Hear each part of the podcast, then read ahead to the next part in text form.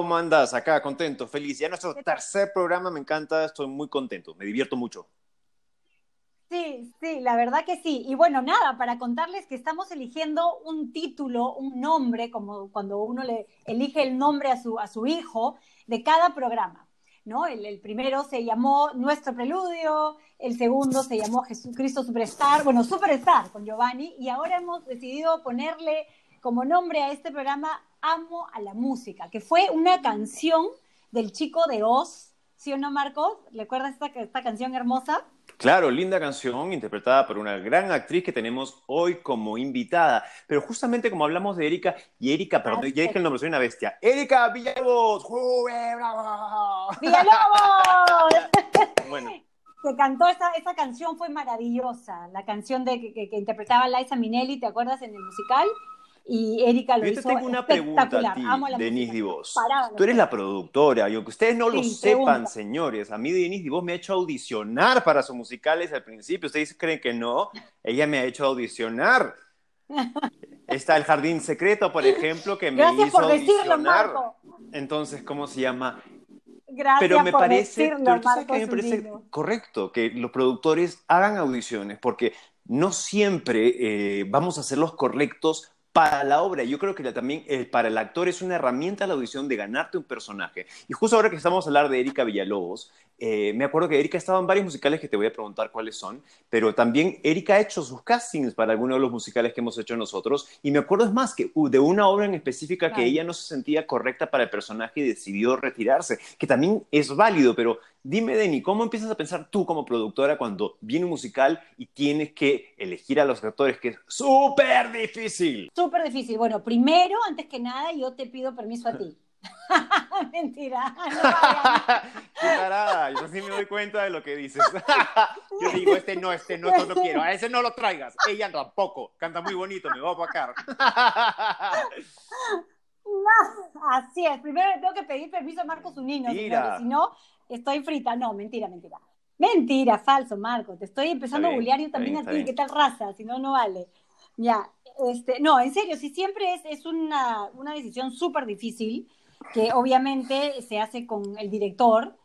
Y eh, normalmente, Marco, es, efectivamente en preludio, yo a los directores les, les, les pido, ¿no? Que de alguna manera eh, me escuchen primero antes de elegir, porque muchas veces en los musicales, ¿no? El director de escenas, el director de actores, no necesariamente está tan consciente de los registros de un actor, de la calidad vocal de un actor, de la necesidad que tiene el repertorio técnicamente hablando, etcétera. Entonces yo solamente le pido a los No, directores. yo eso, estoy de acuerdo sí, contigo sí. porque además creo que Preludio y tú siempre haces hincapié en eso, en la parte vocal tiene que ser impecable. Pasa que ves musicales en que de repente mucha gente falla vocalmente, tú dices, "No, entonces no hagas un musical, haz otra cosa, pero en ese, en ese sentido estoy de acuerdo contigo y yo creo que Preludio lo, lo cumple a cabalidad.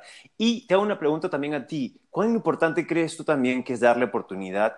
A- yo sé que necesitas un elenco fuerte que te sostenga, que te jale público, pero al mismo tiempo pasa mucho en los musicales de, preludio que se descubre gente como Lali Guimarey, eh, Miluz Caskenasi, o un montón- bueno, Gina Yangali en su momento, un grupo muy grande. ¿Cuán importante sientes tú también que es darle oportunidad a nuevos talentos? Yo creo que es un, un tema, Marco, que tiene que ser 50-50. O sea, como bien dices tú, un, un elenco y un, musical no se va a sostener de nuevos talentos, efectivamente. Vas a necesitar la trayectoria, la experiencia, eh, la capacidad artística, etcétera, de, de los, de los ya renombrados, efectivamente.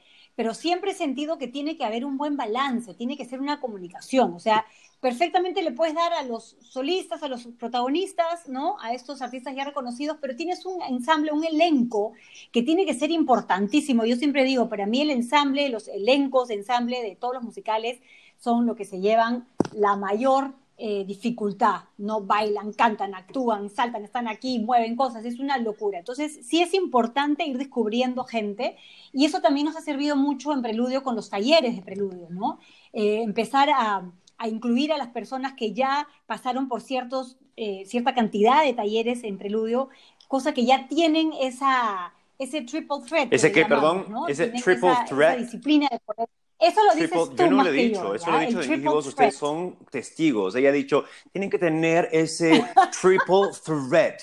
Explícale pues a la gente qué significa Marco, triple ¿cómo- threat. cómo dirías? Explícale, explícale. A quien no sabe qué es un ¿cómo triple, dirías, pues? triple threat, eso, señoras y señores, significa en United States of America, cuando te dicen triple threat, significa que bailas, cantas y actúas. ¿Cómo se No hay palabra en castellano para eso, ¿no? No, una Acá dicen, oye, sí, yo, pues que canta, baila y actúa, pe. El, el actor que hace las tres cosas, así es. Entonces, en los talleres de preludio nos, em- nos empezamos a dar cuenta que había ya gente que estaba súper preparada para empezar. ¿Te acuerdas de Cristina Benavides, por ejemplo, que había tomado esos talleres? Ella era bailarina de ballet con una voz preciosa de soprano y de pronto, ¿no? Entró en los musicales, funciona y así empezaron muchísimos y ahora todos son profesionales, capísimos. Eh, Berito, Berito. Álvarez, por favor, que empezó como Marta en la novicia rebelde y hoy en día pues Una es una profesoraza genia, de baile, ¿no? canta. del sexy, Estuvo en Estados Unidos dance. haciendo In the Heights es. en Washington. Así es. A mí me parece importante- Entonces, yo sí creo que es importante. Sí, claro. Además, eh, eh, creo en ese sentido, Preludio también con, el- con- con los años y con el tiempo que ha pasado y con tu escuela y con tus talleres, se ha ido también creciendo. Ha sido una, una, una cuna, ¿no? De, de, de- de muchos nuevos talentos que también han decidido seguir creciendo en otros lugares, en otros talleres, en otros, ¿no? Y hemos podido contar con ellos y eso es maravilloso. Y eh, mi generación, dentro de mi generación está Erika Villalobos. Erika Villalobos es una chica que, que siempre fue, como se llama, muy talentosa. Me acuerdo cuando hicimos, ella hizo una novela primero, de ahí estuvimos juntos en Torbellino, ahí yo conver- eh, compartí, nos hicimos muy amigos, pero después hemos tenido la suerte de, de, de compartir escenario y, y creo que Erika es una de esas, chicas que tiene algo especial, que trae mucho al escenario y está muy, muy viva, ¿no? Estuvo con nosotros en Jesucristo Superstar en la segunda temporada. En El Jardín Secreto, que me encantaría hablar con ella de eso, El Chico de Oz, que para mí fue una gran compañía. Y también estuvo en Todos Vuelven hace poco contigo y, y en Madres el Musical. No, no te, y no te olvides Don Quijote. de la Don Mancha, Quijote, qué bonita la música. Bueno, ¿sabes qué? Vamos, vamos, vamos, Sí. ¿sabes qué? Aprovechamos, Yo yo, te- voy a hacer como siempre mi pichirrum, a pichirrum un ratito. ¿Y cómo se llama?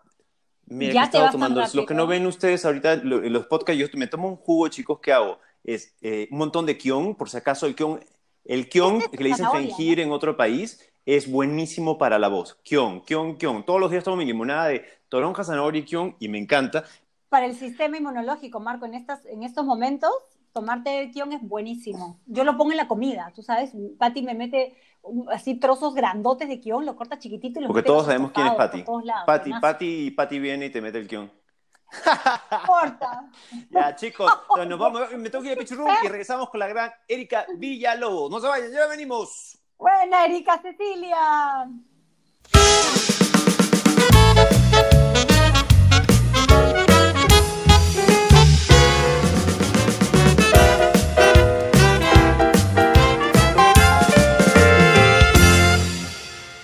Y ya estamos de regreso del Pichurrum, ya me lavé mis manos, me desinfecté 20 segundos. Y está con nosotros la gran, querida, amiga, eh, talentosísima Erika Villalobos. ¡Ey! ¡Bravo! Gracias. Yo también me he lavado mis manos, ¿ah?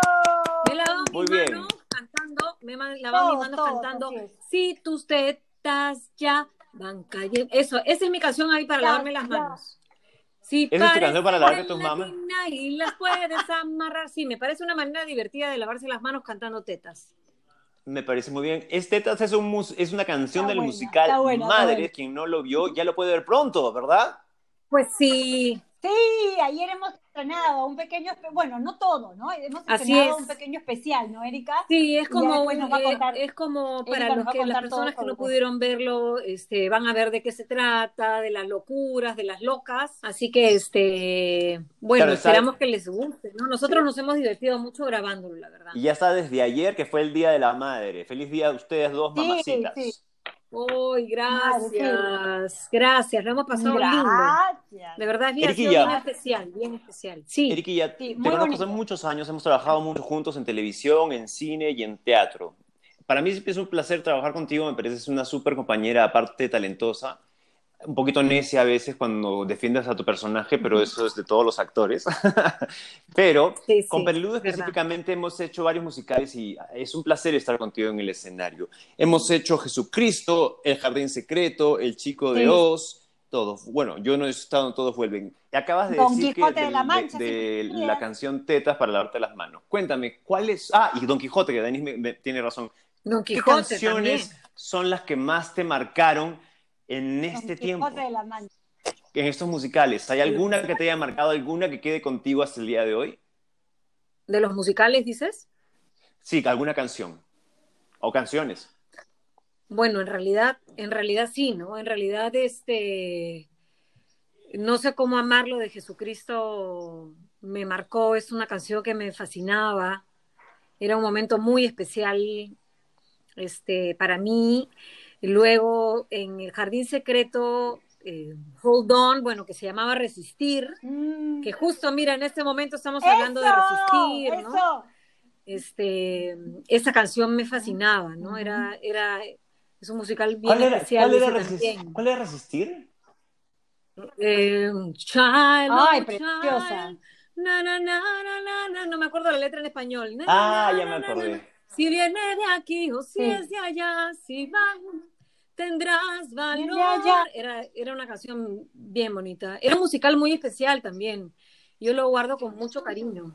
Sí, Sí, medio difícil. oscuro, pero hermoso. Difícil, pero Sí. hermoso. Tú sabes que yo, sí, yo, yo estaba rezando que elijas esa canción. Para mí, esa, esa canción, eh, a pesar de que es un musical que no es muy conocido, El Jardín Secreto es una canción hermosa que a mí se me quedó per- así metida en la cabeza y en el corazón. Y sobre todo el timbre de voz de Erika era como el ideal. Así, el- no había mejor timbre para esa canción. Ay. La resonabas hermoso. O sea, algún día tenemos que compartir con, con las personas Sí, que Deberíamos ese hacer un- tengo, pero- pero esa canción era hermosa. Deberíamos hacer un concierto. Tú sabes que yo acá en Nueva York, y les escribí, te mandé las fotos, fui a ver el, el concierto del musical. A- ahorita yo, claro, Dime. estamos pensando y digo, a ver, ¿cuál es el...? Y te pones a pensar a cada uno de los musicales y realmente todos son realmente muy especiales.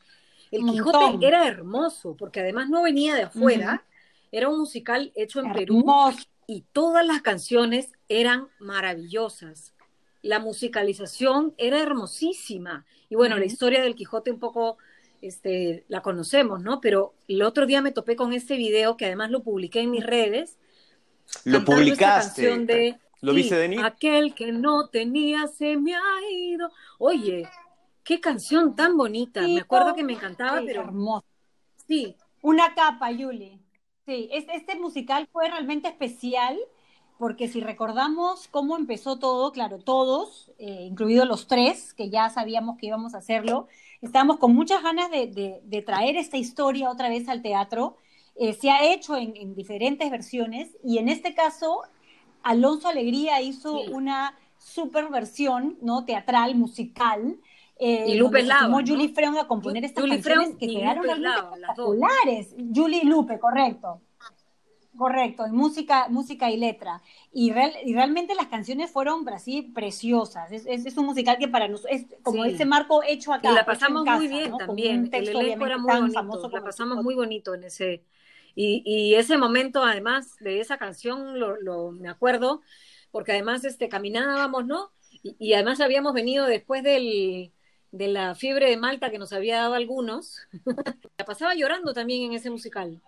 Bien, bien conmovedor, bien bonito. Oye, yo tengo que video porque tú terminabas esa, Esa canción escena y era- yo cantaba otra canción que no me puedo acordar y me acuerdo que era una canción muy bonita, pero no me puedo acordar, así que Denis, ay, ¿cómo era esa El canción? Caballero de la Blanca Luna. ¡Ah! Esa canción El tuya era bien Caballero de la. Blanca Luna. Que, tienen que se compartir. Bien Esa bonita. canción era muy bonita. Yo me acuerdo que era bonita, pero Sí, no me habían canciones hermosas, Salvar al Mundo. Hay una canción de la que no me acordaba, pero Denis, yo quería proponerte, y ahora que en Preludio, la- en las redes de Preludio, síganlas, por favor, están poniendo como extractos de los musicales que hemos hecho. Eh, deberían hacer un extracto de pena canciones preciosas, ¿cómo se llama? Volverlas, sí, volverlas a escuchar, volverlas a Sí, escuchar. porque Vamos a- además la gente que no Acción, estuvo en ese momento no sabe qué cosa es Sí. el Quijote, entonces pueden conocer los otros musicales porque han escuchado de fuera, pero el Quijote fue un musical maravilloso y completamente hecho aquí, ¿no? Además, yo no sabía, yo, o sea, en el Quijote nos han hecho creer que listo, que ya leíste el Quijote, pero yo no sabía que el Quijote tenía muchísimos capítulos y justamente en la obra no se tomaron los, los capítulos más conocidos, sino unos muy interesantes, muy lúdicos y muy divertidos. Sí, sí, sí. Eriquilla, Sí, la a ver, música tiene sí, razón, vamos a musical que a todos creo que nos costó un montón, pero que le pusimos muchos huevos, muchas ganas de hacerlo. Y sobre todo, a ti y a mí, tenemos que interpretar personajes Chico que ya existían. Chico de Oz. Ah, sí. Liza Minnelli, tuviste que bailar y tuviste fue un montón de chamba. ¿Qué nos cuentas tú de, de, de- de Chico de Oz? Sí, la verdad Liza, fue Liza. un musical muy, muy difícil, un reto bien, bien grande. Este, además que ¿Qué fue lo más difícil para ti? fuera prepararnos, ¿no? ¿Mm? ¿Qué fue lo más difícil para ti de ese musical? La canción de Liza, la canción central de todas maneras, ¿no? Sobre Sí. todo teniendo a Miguel Álvarez atrás haciéndome bromas. Eso era lo peor, que yo entraba así concentrada y de, de pronto me salían con cada cosa nueva ahí atrás. No, y aparte la interpretación de, la interpretación de Erika, eh, no solamente a nivel vocal, sino su caracterización fue maravillosa, ¿no? Al principio, ¿recuerdas, Erika? En producción teníamos miedo, decía, ay, no, que la peluca, me decía Erika, no voy a estar igual, prefiero La ser peluca diferente, yo igualita, no quiero sí. imitarla, y no sé, pero terminó parecidísima a Liza Minnelli, yo sé que en este podcast no nos están viendo, pero Sí. vamos a compartirla en redes. El, el La maquillaje de Laurita, caracterización de Erika, mira, el aquí maquillaje de Laurita Quijandría, Liza total. con lo, lo que hizo con los ojos, era maravilloso. Era Así increíble es. porque Liza tiene Mírala. unos ojos así medio saltones, pero a la vez medio caídos por el Sí, costado. todo. y todo eso con el maquillaje, ella lo consiguió. Sí, la verdad que sí. Y, y bueno, verte a ti, en, en- para quienes no saben, en esa canción de Liza Liza, es la canción donde Liza Minnelli pues hace un, este, una, una demo- un derroche de talento vocal con, y de movimientos espectaculares, ¿no? Del theater dance, ¿no? De- de- del jazz, de- del teatro, con este ensemble de, de- de hombres bailarines espectaculares, ¿no? Y Erika al inicio... ¿te Me quería morir, pero "Ay, no, bueno, Dios nada, mío". había que hacerlo. Pero qué bárbara, ahí, pero ahí está donde, donde siempre lo hablamos, ahí siempre hablamos eso con, con Marco, Erika, que muchas veces las- las- el público, las personas piensan que lo que lo- cuando estamos arriba en el escenario, en este caso tú, ay, ella ya sabe, pues no, a Erika Villalobos Sí, le costó claro. muchísimo esa parte del baile, esa coreografía. Sin embargo, chancó, chancó, chancó, practicaba, era full chamba Sí. hasta que lo logró, pero sí te costó un montón, lo que, por ejemplo, no tanto te podía costar a nivel vocal, pero sí te costó el baile y lo lograste, ¿no? O sea, hay mucho trabajo Y ahora me pongo a pensar y, mucha digo, gente no sabe. si lo hiciera ¿no? ahora, pucha, creo que lo haría mejor porque ahora me he vuelto más chancona. Soy más chancona que antes, sí, me he vuelto Eso, como me encanta que digas, Ah. me encanta que digas que eres chancona porque sí, una que admiro yo de ti, actriz, es justamente eso. Creo que no te, no, no, no te no hay límites. Nunca, nunca he visto una cosa que tú digas, oh, eso está difícil, pero nunca has dicho no puedo y lo chambeas. Pero una pregunta, si ya no te sentías un poco, por ejemplo, yo creo que el chico de dos tenía una cosa de, de espectacularidad y tú que aparecías con el nombre Liza atrás, como si fuera un mega concierto, bajando por unas escaleras que se iluminaban mientras que tú bajabas y después venía todo un ensamble de hombres a bailar contigo a ti, ahí eras la estrella, o sea, no, no friegues, era, era Con como el una- vestido rojo, ¿no? ¿Qué, cómo, típico te- ¿Lo disfrutabas? Sí, ¿Disfrutabas lo disfrutaba muchísimo. Disfrutaba muchísimo, disfrutaba muchísimo y no solo ese momento, digamos que ese era mi momento de tensión. Eh, en el musical disfrutaba de otros momentos más que, o sea, ese era el momento, digamos, más difícil. No sé si era el momento que disfrutaba más, porque habían, eh, recuerdo las escenas del principio de Liza, ¿te Claro. acuerdas cuando salíamos con, yo salía con la boina, ¿no? Este, Sí. y había una canción del final en la que yo me sentaba en el piano. De joven, era es joven. Esa era una linda. canción que salía con un vestido morado, con un atuendo morado. Me acuerdo el color, pero no me acuerdo ahorita bien de la canción, pero esa canción me encantaba. Y me hacía llorar y me ponía muy emotiva, ¿no? Habían varias partes muy bonitas. Muy bonitas, de verdad. Sí, y también, ¿cómo, ¿cómo se sintieron ustedes dos? Yo ya les pregunto como, como productora, ¿no? Porque yo hacía de la mamá de Marcos Unino. Yo no Cabe repetir que Denise ha sido mi madre varias veces. ustedes, pero en las coreografías, sí, sí, sí. Compórtate. Marco, Entonces, compórtate. compórtate, carajo, compórtate. Pero Compórtate madre. con tu madre, más respeto, por favor. Ya, eh, pero, pero en este, en este musical ustedes tuvieron que trabajar muchísimo con el coreógrafo que en ese entonces nuestro, nuestro coproductor Carlos Arana Así es. eh, nos trajo... que era una dulzura, Broadway, ¿ah? Un capo, pero era un encanto. ¿no? chico, Entonces, era- ustedes seguro- pero qué bárbaro para ser riguroso y, y, y ¿cómo se dice? Y estricto, era riguroso ¿no? Yo y estricto, pero ensayos no perdía pero su encanto. Eso era lo que a mí me sorprendía y todo el mundo lo recibía, recibía Sí. esta, es- Sí, esta dureza, digamos, de, de los ensayos, tan bien porque él era un encantador. Exacto, exacto. Y a- Sí. por ejemplo, yo, yo para mí era un Sí, todo reto esta sí. obra. Para, tuve que aprender a tapear, tuve que aprender. Y un momento, eh, la obra, yo estaba mucho tiempo en el escenario y por momentos estaba asustado diciendo, estoy contando bien la historia, estoy haciendo bien esto. Es más, tu canción de Liza Minnelli, yo la adoraba, porque en el momento que me podía largar del escenario y respirar un, un poquito, y decía, que déjenla que cante, que siga ella, porque era el único momento que podía salir.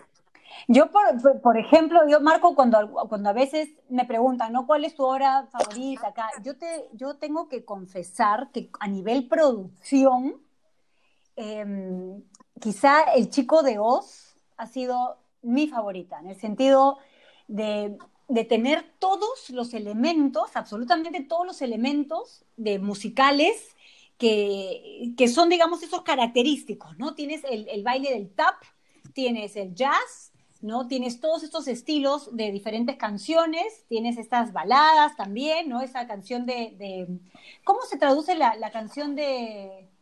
de Mm, sí? O sea, ¿cómo le pusimos? ¿Te acuerdas? En español, ¿cómo se When dice? you get when you get caught between the moon and New York City. ¿Cómo le pusimos? Claro, de la película... Para quienes no saben que el ¿Cómo chico de Oz era la vida de llamaba, este, a ver, a ver, que era un compositor eh, australiano muy famoso, muy famoso que musical. Eso, eso, hay que con contarlo. Liza Minnelli, él era gay. Liza Minnelli o, termina, o sea, es historia real, termina sabiendo que es gay, terminan siendo muy buenos amigos, pero más que nada se hizo muy conocido por ser compositor. Recuerdo, recuerdo que gracias a esa Ujú. obra le Así, ¿y te acuerdas, hijo qué cosa era ser homosexual, ¿no? Fue bien importante porque él veía todos los días la obra y entonces en un momento me pregunta, Claro. eh, mamá, ¿por qué este Pete está primero con Liza y después está con, ¿cómo se llamaba? Greg, ¿no? Greg.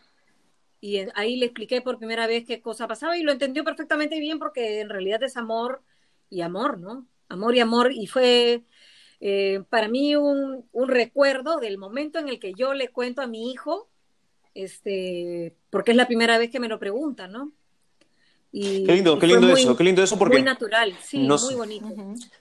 Nos hace pensar un montón de veces cuando elegimos las obras, Denny, ¿no? O sea, siempre como Ya. lo- elegimos la, la obra, siempre tú te preocupas mucho por, por Sí. qué es lo que queremos decir, ¿no? Comentaba que ya encontré el nombre, cómo lo tradujimos acá al español. Ah, lo mejor que hay por hacer, the best that you can Bueno. do. Le pusimos lo mejor que hay por hacer.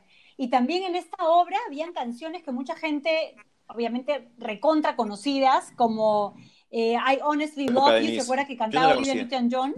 Que es este... Sí, yo sé, honestamente te amo. Es una canción Estás de Yo tengo que 70, confesar que no de conocía 70. mucho las canciones. Y La luego única que la conocía era la que cantábamos con Marco, esta, Sí, yo de sé New yo York. City. Bueno, y Río. La de Río. Río, Río, el pam, pam, pam, Pero pam, tampoco la conocía pam, mucho, pam, ¿ah? No, la conocíamos porque era lo de ritmo de la Tampoco la noche. conocía mucho. No, pues Denny, porque pa- Claro, nuestra generación Ritmo de la era Noche, ritmo de la noche. Ritmo de la noche, pues. Sí, pues, pero yo, o sea, bueno, tengo que confesar que gracias a Denise es que a mí me gustan los musicales, porque a mí no me gustaban los musicales antes. ¿Por Es qué no te gustaban Yo siendo t- ah, can- yo- ta- cantando yo hice también? casting de Chorus Line, yo hice casting de Chorus No, Line y me escogieron. no sabía. No, y me escogieron, pero luego renuncié. No sabía. Sí, sí, sí. No, y luego renuncié porque no el quería, baile, no, me no me gustaba, no, no me sentía tan bien, no sé. Y después Sí. me llaman para hacer sí, Jesucristo sí. Superstar, pero yo estaba embarazada o recién acababa de dar a luz, no me acuerdo. Entonces, eh, y ya luego recién para la segunda temporada pude estar, ¿no? Pero lo gracioso es que para la segunda temporada pude estar y yo estaba afónica. Y Denise estuvo ahí chancando y chancando y chancando conmigo para que mi voz saliera el día del estreno porque me había quedado totalmente afónica. Y salió, ¿no? Y, y salió, y así fue. Sí. Erika, una pregunta. Sí. ¿Cómo enfrentas, tienes una manera específica de enfrentar a los personajes cada vez que te llega a ti el libreto? O sobre todo cuando son musicales, ¿tienes alguna metodología por dónde te dejas llevar? ¿Cómo lo haces? En realidad me dejo llevar bastante, pero claro, yo soy de las que seguía mucho por el, por el texto, por la historia. O sea, a mí me gusta mucho explorar el texto, si es que es un personaje que no es en la vida real lo que te dice el texto, y si es un personaje de la vida real, me gusta mucho leer sobre el personaje, ¿no? Y eh, mi cabeza va metiendo la información sin que yo la fuerce, y en el ensayo esa información va entrando, ¿no? Dejo un poco que fluya, no, no fuerzo un poco la, no fuerzo la, digamos, la manera, ¿no? Pero creo que por la información va entrando el personaje y en el transcurso del proceso, ¿no? Está bonito, está bonito eso. Bueno, chicos, vamos a una pequeña pausa. No se vayan y regresamos con Erika Villalobos. Pero como les digo, no se ah. vayan. ¿Cómo es? ¿Cómo, es? ¡No vayan! ¿A dónde? ¡Eco! Regresamos con el segmento No vayan a dónde.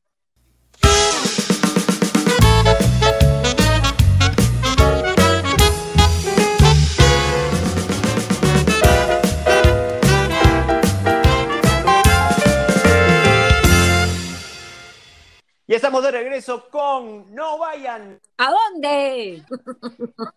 ¿A dónde? Erika, por favor, en estos, en esos tiempos de cuarentena, ¿cómo haces en tu casa que son eh, son una familia de deportistas, ¿no? Porque a pesar de que también son artistas, full artistas, tus hijos son súper deportistas. ¿Cómo haces para aguantarlos sentados en cada... Bueno, Oye, tengo que confesar que mis hijos en realidad... Eh, ¿Cómo están haciendo? Se están portando súper bien, ¿no? No están haciendo nada de ejercicio, pero eh, están llevándola muy bien, han entendido perfectamente.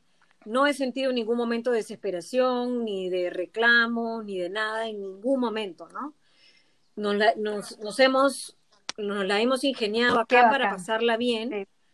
De todas formas, todos somos bien caseros, nos gusta estar acá, nos gusta, a mí me encanta hacer cosas en la casa, así que estoy aprovechando de estar en mi casa, que es lo que a mí me gusta y eh, es lo que hay además, ¿no? Es lo que tenemos que hacer y lo tenemos que hacer por nosotros y por las personas que queremos, ¿no? y el chino, el chino sí está saliendo a trabajar, lo veo, lo veo todas las noches y la verdad que yo estoy fascinada y aplaudo el trabajo que están haciendo con la banda del chino, con todo el tema de, ir a, los sitios más recóndidos y, y llevar la ayuda.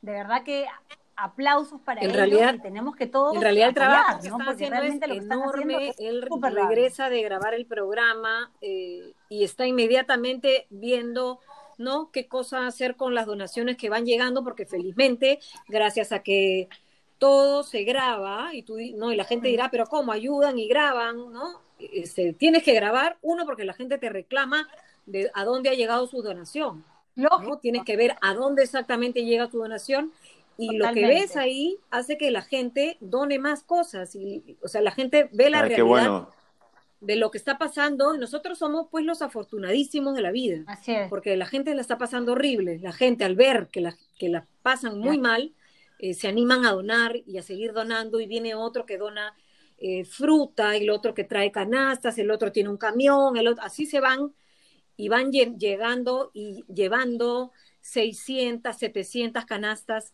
eh, cada vez que van a estos lugares este, olvidados, ¿no? Que son, lo que pasa es que generalmente por acceso es difícil de llegar. Entonces, es, está agotado, agotado de, trabajar y de ver, ¿no? Y así como su equipo también está, pero trabajando muchísimo por las personas que, que de verdad la están pasando mal, ¿no?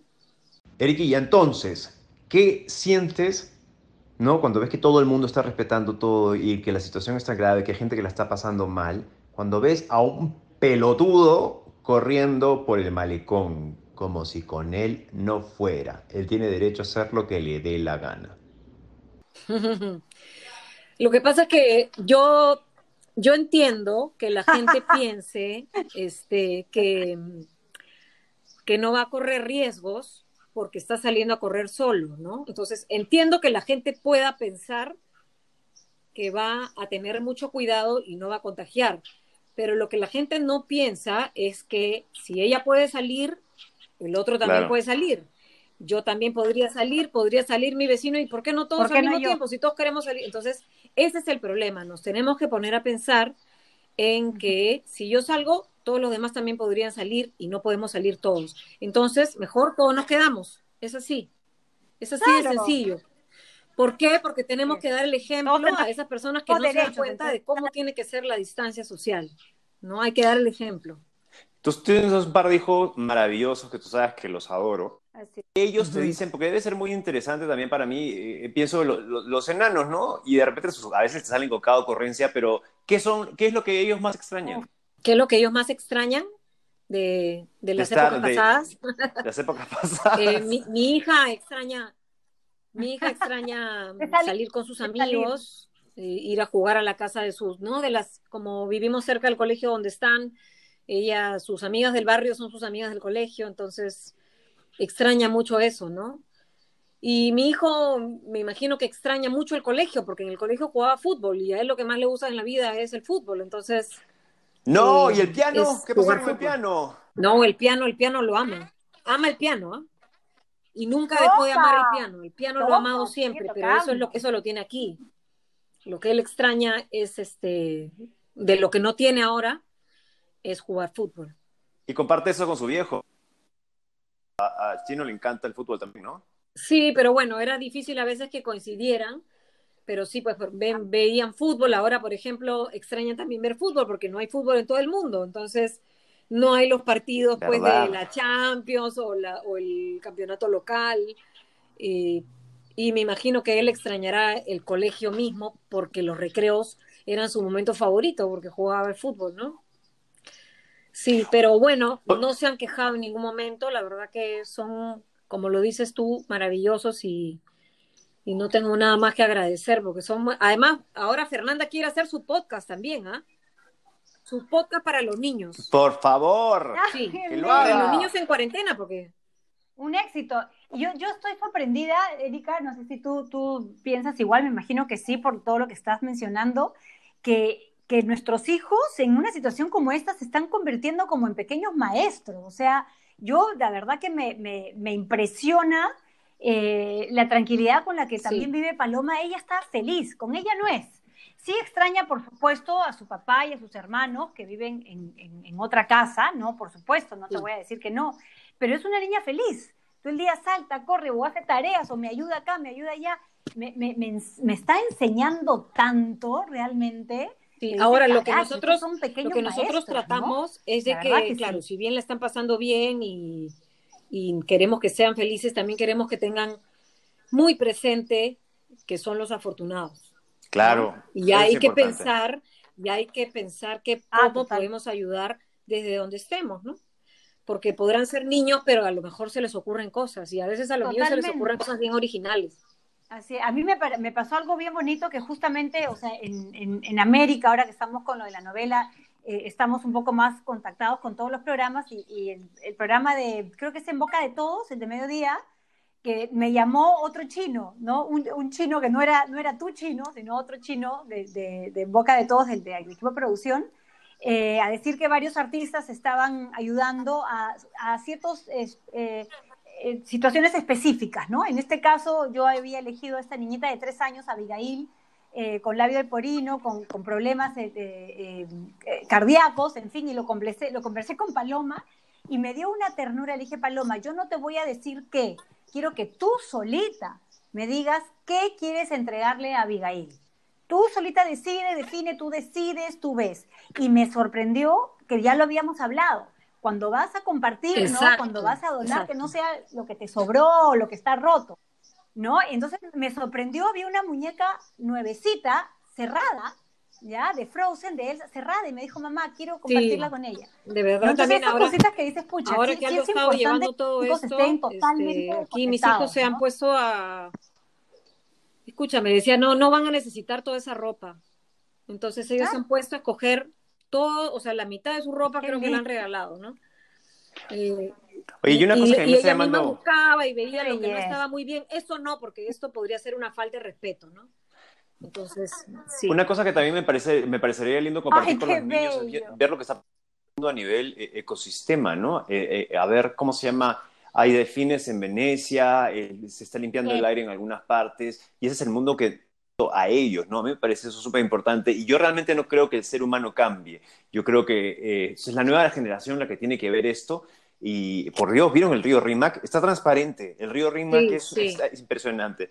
Hay unas, vistas, hay unas vistas del Perú que tú dices, de Lima, que se ven los cerros, que se te hincha el corazón de decir qué lindo es mi país, qué lindas cosas tenemos, ojalá pudiéramos cuidar siempre así, ¿no? Marco, ahora, ahora nomás, el cielo es distinto. hablamos, yo estoy acá de la oficina de Preludio, yo nunca podía ver hasta el otro hasta el otro extremo. Yo no veía este la punta. El cielo es distinto. ¿Y cómo nos olvidamos? el, cielo es hermoso. En Lima, el cielo está, el clima es el más hermoso que puedas haberte imaginado de la vida. Pero a mí me dan, yo siento que esto se va a olvidar. Sí, yo también. Va a pasar la cuarentena y va a volver a ser todo igual. Yo siento lo mismo y me da mucha pena porque creo que cada vez, eh, a veces dejamos de pensar, eh, ¿no? Y, de repente necesitas ver esto para decir, oye, coño, tenemos un país maravilloso, que es como cuando hacemos los musicales sobre la música peruana, ¿no? Cuando hicimos Chabuca, a mí se me empecé a conocer más, se me hinchaba el pecho de orgullo, como cuando ustedes hacían Todos Vuelven, ¿no? Todos vuelven, todos vuelven.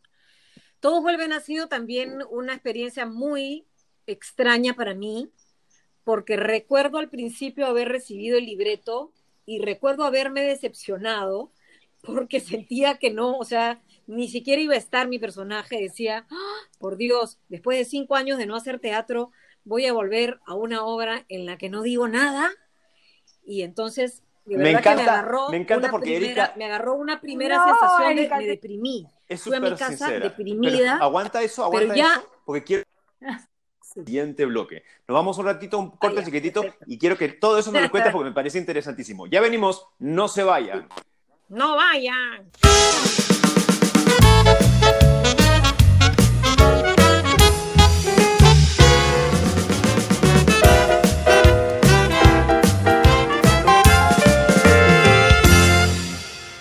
Ya regresamos del pitch room, todo, todo en orden, Marcos estaba contando Erika que dice que le diste el libreto de todo Pelotti. no, no tiré nada. No, tú sabes, antes, antes que conteste Erika, quiero, quiero decir algo. Efectivamente, este, bueno, ya vamos a tener aquí invitados a Mateo Chiarella y a Carlos Galeano, eh, autor y director de, Todos Vuelven en algún momento, con César, Vega, nuestro arreglista, director musical espectacular. Em, pero cuando, cuando Todos Vuelven ya fue una realidad, cuando ya el libreto estaba eh, listo, le he sacramentado, en todo momento yo ya había decidido, no como producción, que queríamos a Erika Villalobos de todas maneras. Este personaje, el de la patria, que fue el que se le, se le propuso a Erika, era un personaje, el que yo le iba a proponer a Erika, era un personaje. Y luego este personaje, en estas mutaciones que sufrió el, el guion, termina siendo una patria de tres. Eran tres actrices para el personaje. La patria quería simbolizar de alguna manera rojo, blanco, rojo. ¿ya? Inclusive originalmente en nuestros pensamientos se iban a vestir así, una, dos de rojo y una de blanco, ¿no? Para hacer la, bandera. Eso después también fue cambiando y se volvió algo mucho más sutil, ¿no? Con el vestuario en estos colores tierra y solamente tenían el fajín del centro con este rojo profundo, más, más burgundy, más guinda, como para dar la idea de, de la bandera del Perú, ¿no? Nada más. Pero cuando eso sucede, yo lo converso con Mateo y con Carlos y les dije, no sé cómo lo van a tomar las actrices, porque estamos, ¿no? A nivel de textos, digamos, vamos a tener que repartir esos textos o las partes vocales. Y ellos me dicen, no, por favor, no pasa nada, lo van a entender perfectamente. Bueno, yo me moría mi, de miedo, esto, mi primera lectura, la primera lectura creo que no estuve porque estaba de viaje, pero la primera lectura ya con el texto que, que agarré, realmente me quería morir, ¿no? porque de verdad había tenido cinco años de pausa en el teatro y estaba ansiosa por volver al teatro. Eh, y no siquiera hablaba casi nada. Pues, Entonces fue como regresé a mi casa diciendo qué hice, pero ya había dicho que sí y ya me había comprometido y yo estaba dispuesta igual a seguir porque ya me había comprometido. Y eh, el momento maravilloso, yo estuve deprimida pero, todo el pero, el momento maravilloso en el que las patrias se convierten en estos seres etéreos, ¿no? Fue un ensayo en el que todo se convirtió en una cosa etérea y ahí omnipresente. Todo se convirtió en algo hermoso. Y cuando todos vuelven, empieza y la gente estaba, nunca en mi vida había visto a alguien tan emocionado por un musical, jamás en mi vida me imaginé que esto calara de tal, en tal manera en los corazones, en el pecho de la gente como peruano, era no podía creerlo. O sea, me sentía tan orgullosa de formar parte de Todos Vuelven y de que sea una obra tan hermosa. Las luces eran tan maravillosas, los vestuarios eran lindos, la gente, los bailes, las coreografías, todo era tan perfecto que, o sea, de verdad que ha sido un regalo, ¿no? Así es, Eriquita. Y, efectivamente, eh, Marco, ahora que mencionabas, déjame que te cuente el musical de Chabuca, ahí empezó, digamos, este nuevo camino, ¿no? Que, Preludio ha querido eh, recorrer y, Todos Vuelven fue la, consecuencia de, esta decisión, ¿no? Entonces, en Todos Vuelven ya no solamente era una cantautora como Chabuca, ¿no? como el eh, Déjame que te cuente, sino era música de varios autores y compositores peruanos, eh, con música que había calado muy profundo en todas las personas, música que sí, en este caso, conocida por todos. Entonces, cuando tomamos esta decisión, sabíamos que iba a ser un musical que definitivamente iba, iba a llegar a la gente, ¿no?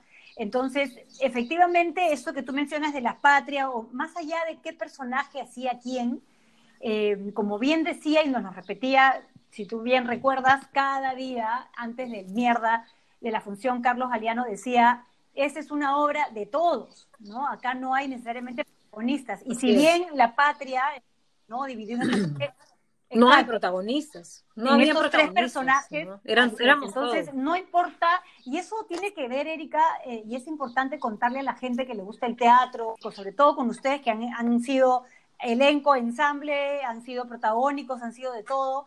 Em, que muchas veces los actores, me pasa con los alumnos, me, pasa con inclusive algunos actores que recién empiezan, que, que no entienden necesariamente que, que eh, este, este grupo, este, este todo, este tutti, es lo que realmente cuenta una historia con la, con la fuerza que, que todos vuelven está contada, ¿no?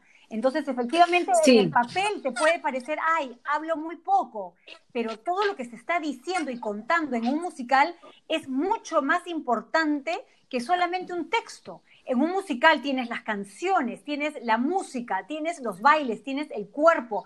Tú mencionabas la iluminación. Todo eso es parte de un musical, de, de contar una historia. No es solamente un texto por aquí, un texto por allá, sino es un todo, ¿verdad? Yo creo que sí, sí, yo, yo creo que, bueno, no sé, no esperaba yo que llegara de esa forma al público. Eh, mis papás jamás habían estado tan orgullosos, tan sorprendidos de un musical. Mis hijos, Micael me decía, es el mejor musical que he visto en mi vida. Me acuerdo, Micael. O sea, la gente me, me, me hablaba y yo decía, ah, su, no, nunca me esperé, ¿no?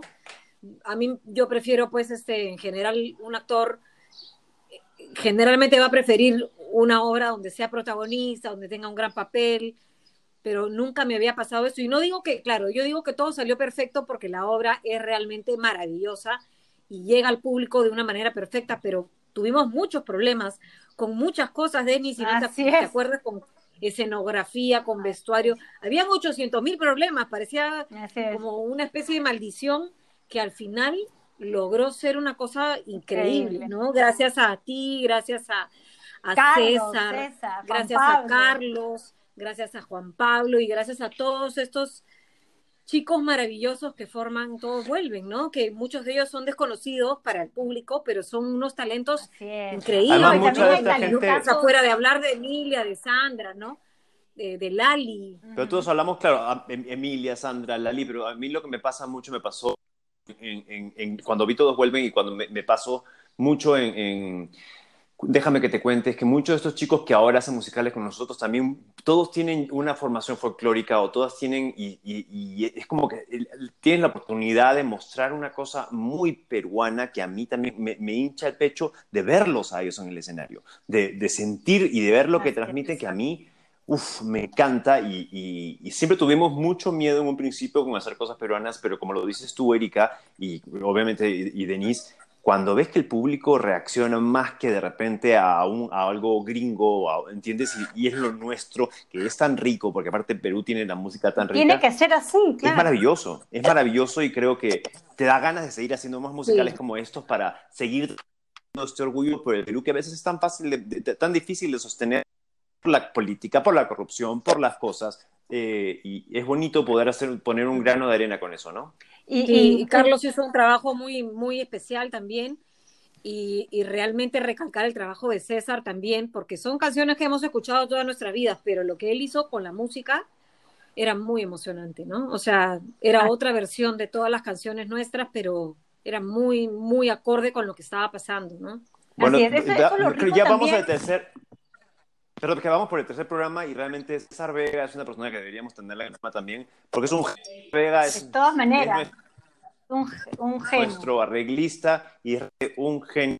Sí, además quiero decirle a la gente que escuche también los otros podcasts porque han estado muy entretenidos. Este, sí, escuchar, bueno, el, primero, un poco el, introductorio donde ustedes hablaban y luego a Giovanni en el segundo, este, recordando, por ejemplo, esa caída de, de Judas ¿Tú estabas ahí? Yo estaba en el escenario y. Ah, eso fue Por supuesto, yo estaba ahí, apagón, y de pronto escuchas un. ¡Pum, tucu, pum! ¡Ah! Se escuchó así, ¿no? ¡Pum! ¡Ah! Y, todo el mundo estaba verde, no sabíamos qué hacer. Porque además nadie veía nada porque era apagón. Horrible. Y, Horrible. y después el maestro de Giovanni cantando echado, destruido, y luego los bomberos ahí, pero él seguía cantando. Uy, eh, fue, es, una es una de las anécdotas de mi vida también, ¿no? Haber vivido que alguien se sacara el ancho. A mí nunca me ha pasado. Eso fue horrible. Bueno, cabe recalcar que Giovanni se ha sacado el ancho en, varias obras. Una vez le clavaron un una espada en el ojo y tiene mil historias que no, tuvimos tiempo de hablar ese día. Ah, entonces ya es cuestión de Giovanni. es cuestión de Giovanni. No, lo que es maravilloso también de los musicales, ahora escuchándolos a los dos, y es, y es cierto, ahora que estamos haciendo este nuevo recorrido de, indagar más por la música peruana, qué sé yo, Marco mencionaba de los bailarines, por ejemplo, que traen esta, este, este bagaje del folclore, ¿no? En este caso de la Escuela Nacional de Folclore. Claro. Qué rico es ver cómo en un musical, ¿no? Digamos que el musical viene, pues, ¿no? De Broadway, de Wendes, es un género, pues, ¿no? Eh, gringo, digamos.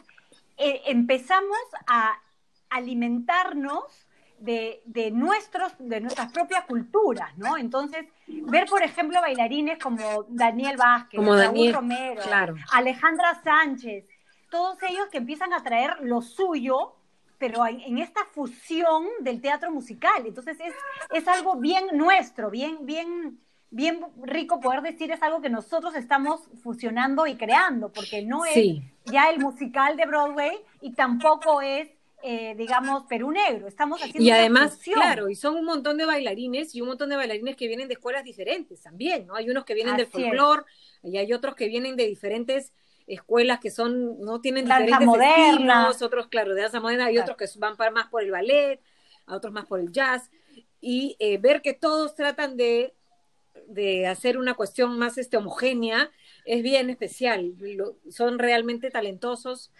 y es un honor poder trabajar junto, junto a ellos, ¿no?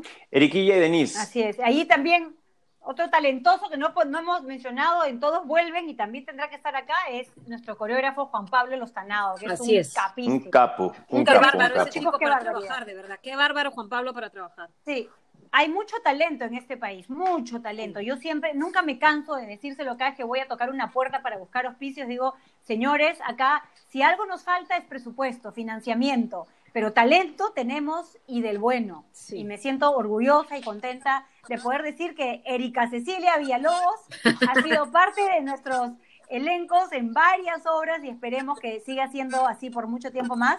Y bueno, en Madres, Erika Cecilia, que pronto tendremos que rezar de alguna manera, con Todos Vuelven, que también nos quedamos con la temporada, con las ganas. Pero acuérdense que Madres está ahorita ya disponible en Denim. ¿Cómo, ¿Cómo, si la gente quiere ver Madres, cómo hace? Sí, pero eso, ojo, es un especial. Lo que hemos estrenado ayer se llama el especial. Tú cuéntalo. Se llama Madres en Cuarentena. Madres en Cuarentena es este, las, estas cinco actrices que participábamos en Madres el musical, eh, contando un poco eh, cómo fue, cómo nació Madres el musical, cómo fue nuestra experiencia, contando algunas partes de las obras y cantando algunas de las canciones más representativas de esta obra. Como tetas, ¿no? Que te hace matar de la risa y también te hace, te conmueve tremendamente, ¿no? Es este, especialmente para todas las mamás, pero no solamente para las mamás, porque realmente se mataba de la risa todo el mundo. Yo no soy mamá y me reí mucho. Sí, mi esposo no, así nomás no se ríe y no paró de hablarme cuando llegamos a la casa, me seguía diciendo, oye, pero qué va Nunca me había hablado, nunca me hablaba después de una obra. Es la única obra con la que le he escuchado que me ha comentado cosas y me seguía hablando y me seguía hablando de lo que se podía hacer con la obra, ¿no? Realmente, no, este, y eh, retomando un poco lo que escuché en el podcast anterior también, eh, aplaudir un poco a personas como por ejemplo Vania, que ha sacado pues un montón de talentazos de, baile, y aplaudir a personas también como ustedes, que sin ustedes no tendríamos estos musicales maravillosos. Realmente gracias Denise, porque es, es, esto, este inicio del musical lo hiciste tú y gracias a ti han salido las otras empresas que hacen ahora y que se atreven a hacer musicales.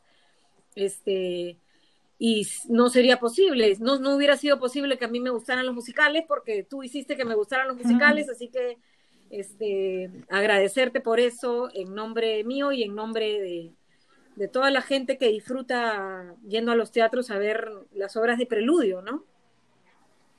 Ay, ¿qué qué? Diga Cecilia, que Denis, voy, a, voy a hablar yo porque Denise está llorando y no puedo hablar en este momento. sí puedo hablar, sí puedo hablar, pero me emociona. Uno anda sensible, pues sí, estos pues, días. es verdad. Ante mi casa se burlan porque lloro también.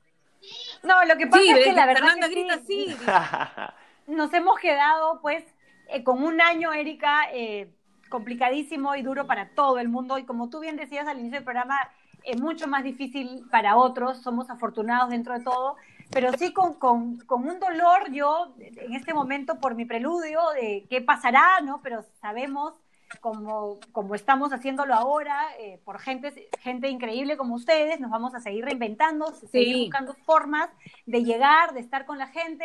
A mí lo que me da pena es, por ejemplo, todo el elenco de Todos Vuelven, por ejemplo, que es inmenso, ¿no?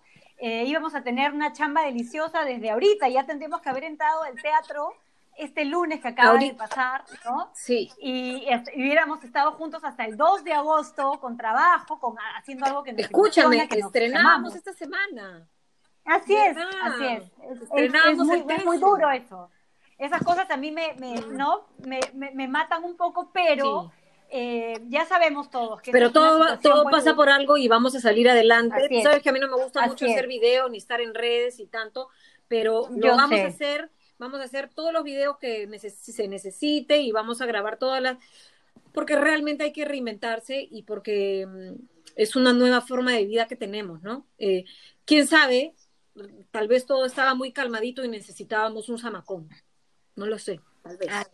Bueno, yo, yo ya he tenido varios zamacones, carajo, preludio, pero bueno, no importa. No importa, pero vamos a, vamos a salir adelante, vamos a salir adelante. Así el preludio tiene que salir adelante porque además Sí, yo, siempre, como yo me acuerdo con, Marco, pues Marco, ahora ya no lo hacemos hace mucho tiempo, pero te acuerdas que los primeros años terminaba Erika cualquier estreno, en la noche, la primera noche, la van premier lo que fuera, y de pronto nos veías a Marco y a mí en una esquina llorando, abrazado, y yo le decía a Marco, Marco, ya no jalo, ya no puedo más, ya no, es el último musical, es el último y al día siguiente ya estamos, ya, ¿cuál viene? No, o sea, cuando existe pasión, es lo que yo le digo a todos mis alumnos, y se lo digo a los chicos, se lo digo a mi hija, cuando hay pasión real por algo, todo se puede. Y finalmente las cosas se van ordenando, se van dando, te vas juntando con gente increíble, como me pasa, ¿no? En el caso de ustedes, con todas las madres maravillosas, que yo invito a toda la gente que no pudo conectarse ayer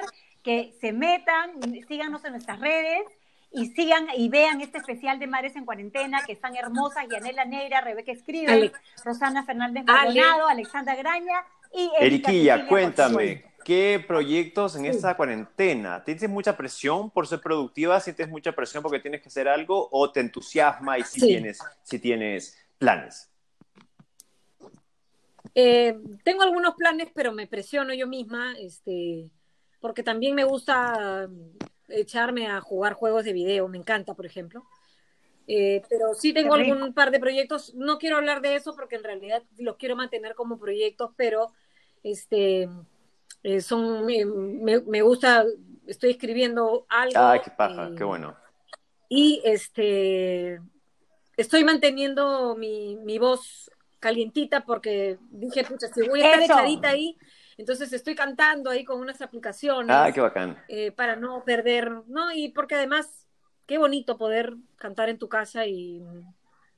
No, y además, Erika, hoy, hoy día, este, no, hoy día no, ya no sé ni qué día estamos, pero como dice Marcelo Velasco, que es este gran vocal coach de Gold Broadway, con sí, que estamos trabajando he escuchado ahora con su ellos, clase la vez pasada. él siempre dice, las, la, la, las endorfinas que, te, que, que se producen en, en, tu cuerpo al cantar son maravillosas y son antiestrés, son, te ayudan a subir el sistema inmunológico, así que para Escúchame, mi vecino en debe me están escuchando, ¿ah? Tienen que cantar. Mi vecino me escucha así es, y ustedes que dos tienen, a tres horas al día que cantando. tienen el privilegio, así es, ustedes que tienen el privilegio de tener esa voz tan hermosa, tienen que grabarse y tienen que compartir con la gente, porque realmente es lo que nos hace en estos momentos yo siempre digo, la música sana, la música eleva el espíritu y tenemos Pero que el otro día, alto. el otro día colgué una canción de. Gina Langali y la verdad que Gina me convenció porque yo no tenía, dije, no, ¿a quién le importa? ¿A quién le interesa? No, no. Y dije, no, y la, y la Mm, verdad ha No, a la tenido, gente le encanta que cante. Han tenido un montón de views, así que sí, y también, claro, con lo lindo que tú cantas y, y las canciones maravillosas que te sabes, también, ¿cómo se llama? Te, te sugiero que hagas lo mismo. ¿Cuáles son tus redes para que la gente sepa de tus proyectos, de las cosas que estás haciendo o tu día a día? Bueno, mis, ah, mi Instagram y mi Twitter son arroba Villalobos Erika y mi Face es Erika Villalobos, este, ¿no? Mi, mi página de, de- de artista, digamos. No, yo no suelo cantar mucho en redes, a la gente le gusta mucho escuchar la- eh, a los artistas cantar, no suelo hacerlo mucho, los, estoy, digamos, me, me pongo mis audífonos y hago mi sesión de karaoke durante dos o tres horas, pero para mí no la grabo, no la, ¿no? Pero tal vez debería hacerlo, en algún momento voy a soltar ¿Verdad? Erika es loquita No. karaoke. Y, y necesito, Erika, necesito por favor que te mantengas así en, en- en buen estado físico con tus hermosas cuerdas vocales. Bueno, Marco también, por favor, porque ya hemos estado hablando sobre todas las cosas que tenemos que empezar a, a pensar para esta nueva reinvención de Preludio y vamos a hacer, sea como sea, el musical Yeah. 2020. Muy bien, Así que los necesito, los necesito a todos ustedes así con su mejor voz, porque vamos a hacer repertorio, así, repertorio que ya hayamos usado, sí, pero tengo un repertorio, pero de los buenos, de esos así, recontra difíciles como les gusta a ustedes. Así vamos a meter Sondheim con Ah, siete sí, armonías, así para... para, Te vamos a meter a. Sondheim, bonito. Eriquilla, Sí, gracias Ay, por Marco. acompañarnos, gracias por estar con nosotros, por compartir tan lindos recuerdos, se te quiere mucho, se te admira mucho. Ya saben, sigan a Erika Villalobos. Así es, Erika Y Cecilia. nada, ¿tú quieres despedirte de alguna manera? No, yo quiero, bueno, agradecer a, a la gente que está ahí y decirles pues que, que escuchen los otros podcasts que están muy entretenidos, sobre todo en la parte en la que Marco no deja hablar a Denise. Qué pesados. Esto lo hemos corregido, Mentira, lo hemos corregido a partir de hoy. Este, no, agradecerles a ustedes por invitarme y para mí Preludio es parte de mi vida y es parte de la- mi vida. O sea, ustedes, eh, ¿cómo decirlo? Yo no soy cantante de profesión porque soy demasiado mamá y no me gusta estar los fines de semana fuera de mi casa como la gente que se dedica solamente a la música, ¿no? Esa es la razón por la cual yo no soy cantante de profesión. Mi manera de conectarme con la música es a través del teatro musical, por ejemplo, ¿no? Eh, en mis redes yo no suelo cantar sola, pero estoy cantando en esta cuarentena gracias a ti, Denise, y a los musicales y a los videos que están haciendo mis otros amigos donde quieren cantar. Así que esa es mi forma de mantenerme Así es. conectada a la música y, y les agradezco. Y no se pueden perder, de verdad, este especial de madres, donde van a escuchar a Erika Cecilia cantando las canciones de Sue Fabish, del, del musical Madres, realmente espectacular. Ahí se darán cuenta, para quienes no conocen su voz, lo hermoso que puede cantar Erika. Y a los que están escuchando, muchas gracias por acompañarnos. Pásenle la voz al si les gustó y si no les gustó, a los que les caen No mal, que vayan, nos escuchen. no ¡Vaya! No vayan. Y ya ¿A saben, nos encontramos en el siguiente capítulo de Preludio Podcast. Podcast. Chao, chao, chao.